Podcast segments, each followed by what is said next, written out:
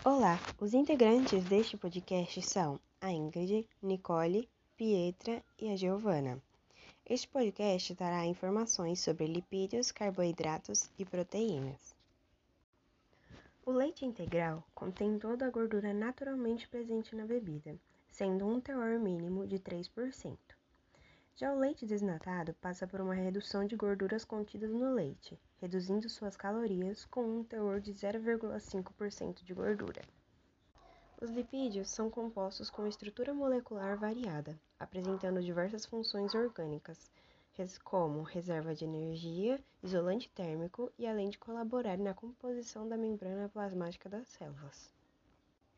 A caloria é uma unidade de medida utilizada para representar a energia na forma de calor.